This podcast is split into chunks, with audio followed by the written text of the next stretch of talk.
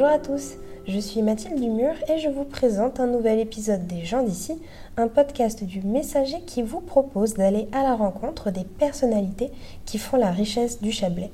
Aujourd'hui, nous rencontrons Françoise Donche.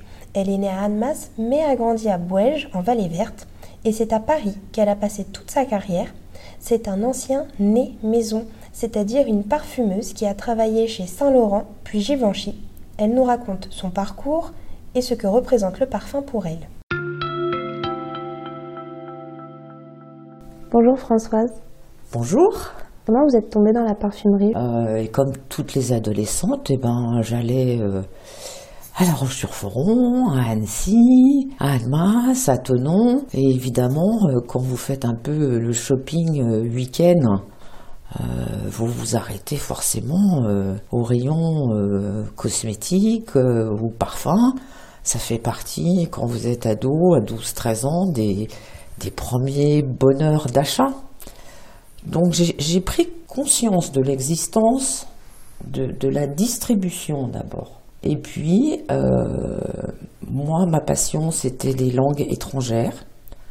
Euh, donc j'ai voulu vraiment, vraiment euh, développer une connaissance de l'anglais et en me disant cette langue, elle, ouvre au monde. Donc euh, ça, c'était mon, premier objectif, parler anglais.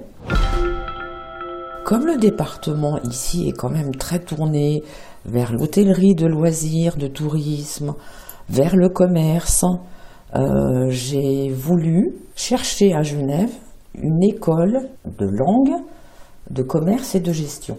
Et c'est en faisant ce cheminement que d'abord, effectivement, j'ai vraiment acquis euh, le niveau d'anglais que je souhaitais.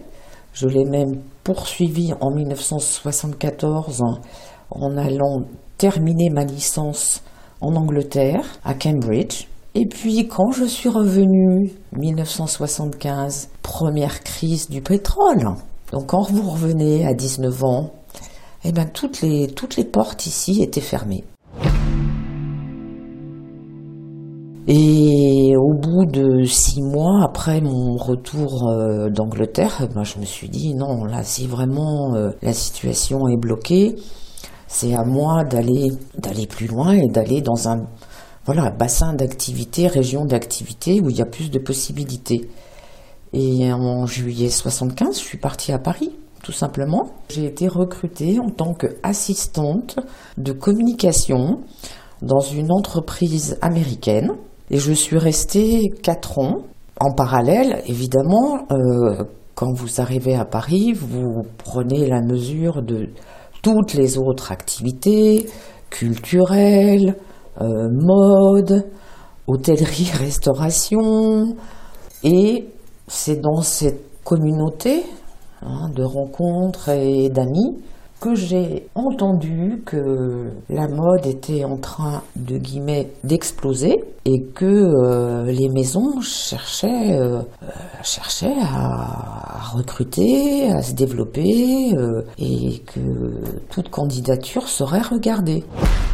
Donc j'ai postulé chez Saint-Laurent et j'ai été reçue. Et effectivement, ben, je suis arrivée à un moment où Opium avait été lancé en 1978 et moi, un an et demi après, quand j'ai écrit, euh, il y avait un tel succès phénoménal sur ce produit qu'ils avaient vraiment besoin de compléter euh, toutes leurs équipes. Et dans je dirais, dans toutes les compétences euh, nécessaires euh, à l'entreprise. Donc ils avaient créé un vivier euh, des débutants qui était piloté par une femme remarquable qui s'appelait Suzanne Delobre. Et de ce vivier, on avait un programme d'intégration à deux ans. Et bah, son objectif à elle, c'était de repérer des aptitudes et des compétences. Et puis évidemment de les développer avec la formation professionnelle. Et c'est dans ce programme-là que j'ai été et j'ai été repéré par le compositeur créateur de Opium qui est Jean-Louis Suezac et qui participait à ce comité d'intégration des jeunes et qui a dit à Suzanne Delobre euh, mais cette fille il faut absolument qu'elle soit euh, intégrée dans le pôle développement parfum.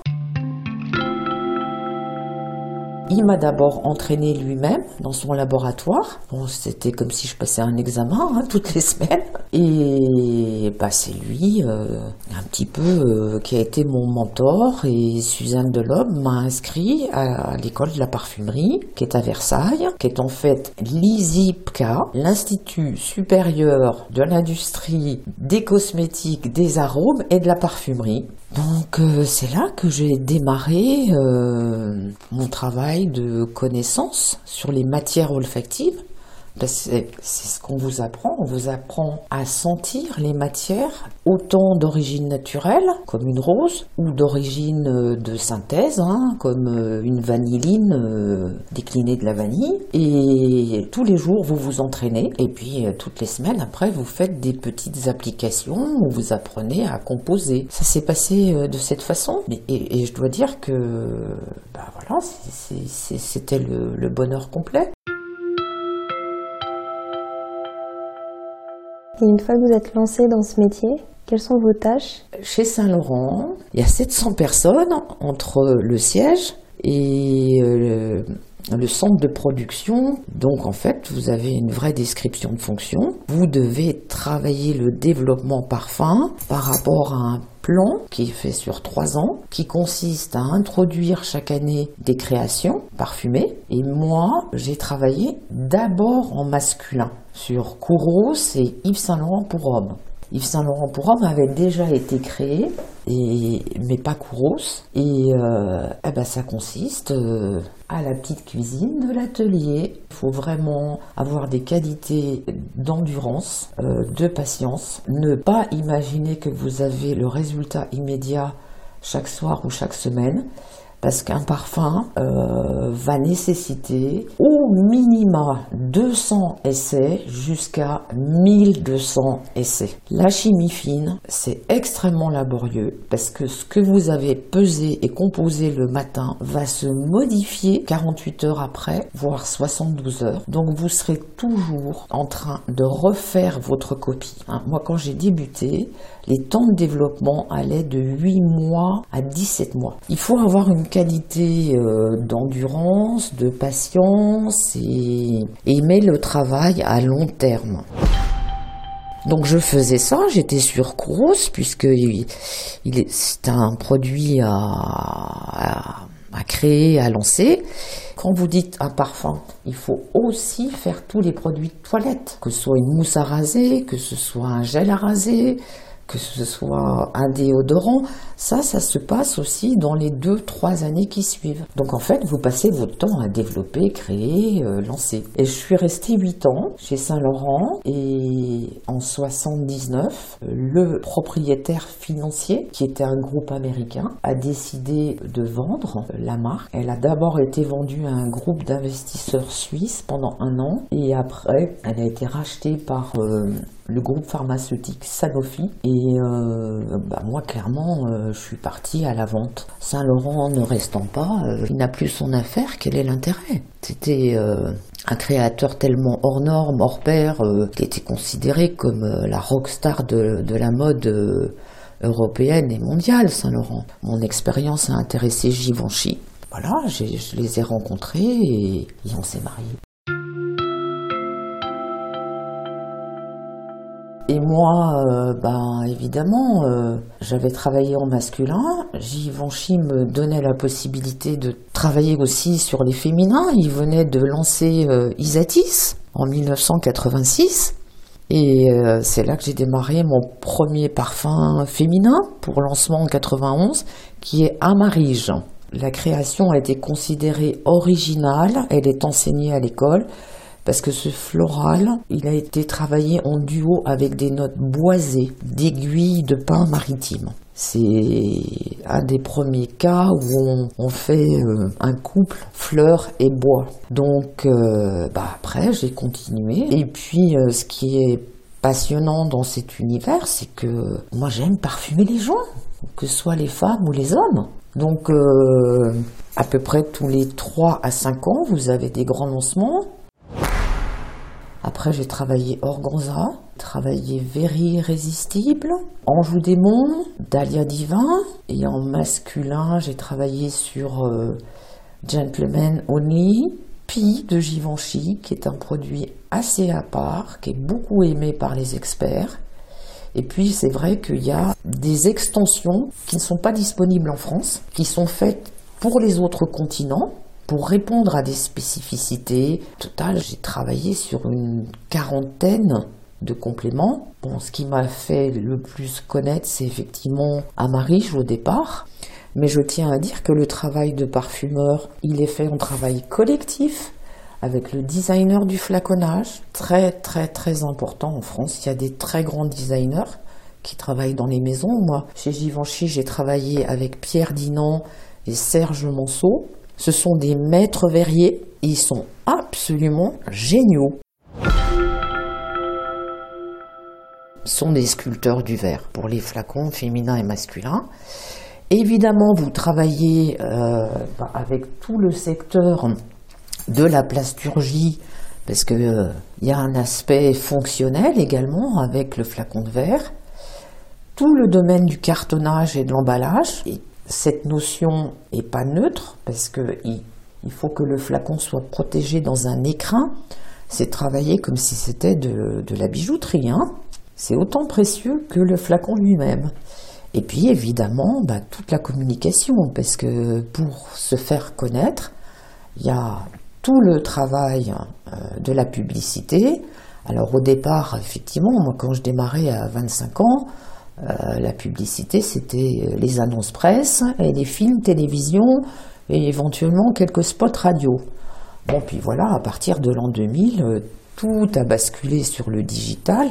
Donc là, il y a une production de communication qui est considérable, qui s'est beaucoup modifiée et qu'il faut alimenter tout le temps, tout le temps. Au total, euh, à quand je suis rentrée chez Givenchy, l'équipe, elle était à peu près à 22 personnes. Et quand je suis partie, elle était à 83, 30 hein, ans plus tard. Ce travail collectif va faire en sorte qu'il y ait une qualité euh, à la réussite du lancement du parfum. Parce que chaque élément, la recherche de nom aussi, elle est très spécifique, elle est longue également. Vous comptez à peu près 20 mois pour déposer un nom euh, dans le monde entier. Quand je revois ce parcours, je suis tombée sur des gens avec des compétences d'exception mais des gens très engagés dans leur métier, euh, que ce soit mes deux créateurs, euh, Givenchy ou Saint-Laurent, c'était euh, des passionnés, passionnés du tissu et, du style. Ce sont des, des, vrais artistes. Hein. Et puis, moi, chez Givenchy aussi, j'ai découvert Audrey Hepburn. C'était sa muse. Audrey Hepburn, elle est adorée. Elle a vraiment créé un style ultra raffiné, avec beaucoup d'humanisme. C'est une femme remarquable. Elle a fait sa carrière de cinéma. Elle a apporté toute son énergie, sa gaieté. Elle venait voir Givenchy chaque année. Ils étaient euh, vraiment deux amis euh, inséparables. Quand vous êtes très jeune, moi j'avais 29-30 ans, quand euh, j'ai pu la voir en réel, euh, bah, vous vous rendez compte que c'est une image de féminité euh, tellement inspirante aussi. Euh, ce, sont, des modèles, ces femmes-là. Je, n'ai eu que du, que du bonheur, quoi, à, m'impliquer. Et après, en 96-97, Givenchy a vendu. Ah, il terminait sa vie professionnelle. Donc euh, la jeune relève est arrivée pour la maison de couture. D'abord pendant un an John Galliano, qui est ensuite allé chez Dior. Et puis genre six mois, un an après, Alexander McQueen, euh, qui était du niveau du génie de la mode euh, anglaise. Et puis après, ben, Riccardo Tisci, qui est italien, formé à Londres, est arrivé. Bah, je l'ai côtoyé pendant dix années et il est, il est merveilleux. J'étais auprès de, de, gens extrêmement talentueux. Et moi, ben voilà, j'ai terminé en fin 2017, début 2018. Je n'ai que euh, des souvenirs euh, heureux, satisfaisants.